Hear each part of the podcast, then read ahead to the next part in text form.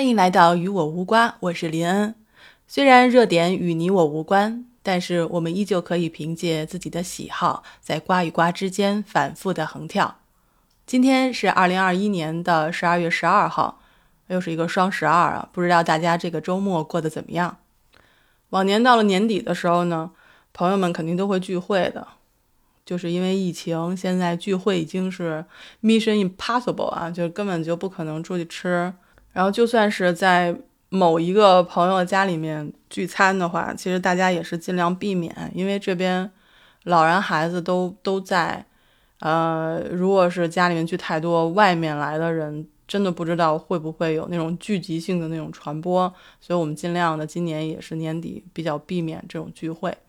但是呢，每年年底还有一种聚会你是推辞不了的，就是公司内部的聚餐。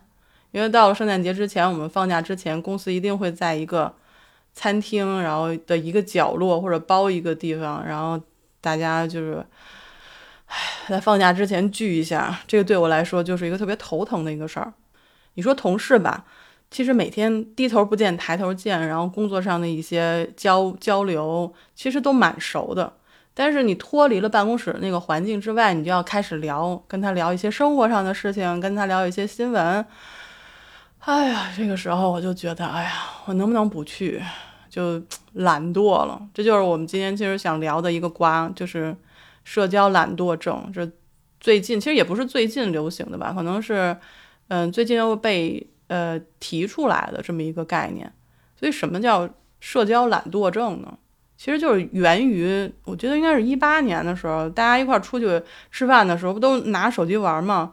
然后就说规定说，我们必须把手机放在一边儿啊，谁要去忍不住去摸手机，谁来请客。我觉得那个是从那个时候开始有这个所谓的社交懒惰症的这么一个话题的。就是那个时候，其实大家也都是比较依赖于手机交流。你真的是面对面交流的时候，有时候就不太愿意跟。主动去抛出话题，也不会那么轻易去表达内心的想法，更不会特别积极主动的去回应对方的一些观点，这个就叫所谓的社交懒惰症。然后等到了延续到现在呢，社交懒惰症是什么意思呢？其实它就是一种所谓的我们出去为了避免尴尬而说，哎，我有我其实有社恐。有没有发现，好像身边的社恐的人越来越多了？其实我觉得，就是大家用这个理由去避免一些面对面的交流，就是给自己一个借口，说啊，我好像是有社交恐惧症，但事实上我只是不想懒得去跟众多的人面对面去交流。我觉得这只是一个借口，而且找这种借口的人呢，他不一定都是内向的人，因为大家都知道，说内向的人呢，其实我认为是天生的。他天生就可能偏向内向的那一方，他觉得可能跟跟人面对面交流过多的这种外界刺激会造成他的一个内耗，让他觉得有些精疲力尽，所以他尽量避免这种社交。但是事实上，社交懒惰症不一定是只有内向人才会有，外向的人也会有。就像我们前一阵我们一直做的这一期节目，现在还没有播出啊，应该是会在明年一月份播出。我也采访了很多外向的朋友，我问他们，我说在人群当中，你们有没有感觉过就是孤单？他们说一般情况下不会，但是如果在一堆人，但是这堆人呢又没有一个你能谈得来的人的情况下，你就会觉得，唉。就是虽然有很很热闹的这种情情景，你在情境之中，你依然会觉得孤单。所以我觉得所谓的社交恐惧症，或者说社交懒惰症，就是我们还没有找到一个适合自己，觉得让自己处在那个环境中非常的舒服的那么一个团体。在做播客之前呢，我其实就处在这么一个状态，因为疫情，我只能在家里面。最多呢，跟同事每天沟通几句，或者就是 email 联系、电话联系，头脑变慢了，然后我就不得不找一个能够让我说话的地方，所以我就来到喜马拉雅。然后后来遇到了直播间里那些朋友，我们开始做播客，然后借由这个播客呢，我又认识了更多做播客的人，所以现在每天我们可能大家抛出一个话题来，就可以坐在那边聊。而且你会发现，在聊天的人当中，有内向的人，也有外向的人，有偏重于表达的人，也有偏重于倾听的人。我们甚至还认为说，疫情后的时代，可能人们对于虚拟社群的依赖要重于就是现实社群中的这种依赖关系。而且说白了，什么叫做社交懒惰症？就是我明明知道我跟你谈不来，我还要偏要强压着自己，对吧？强迫自己跟你去交流。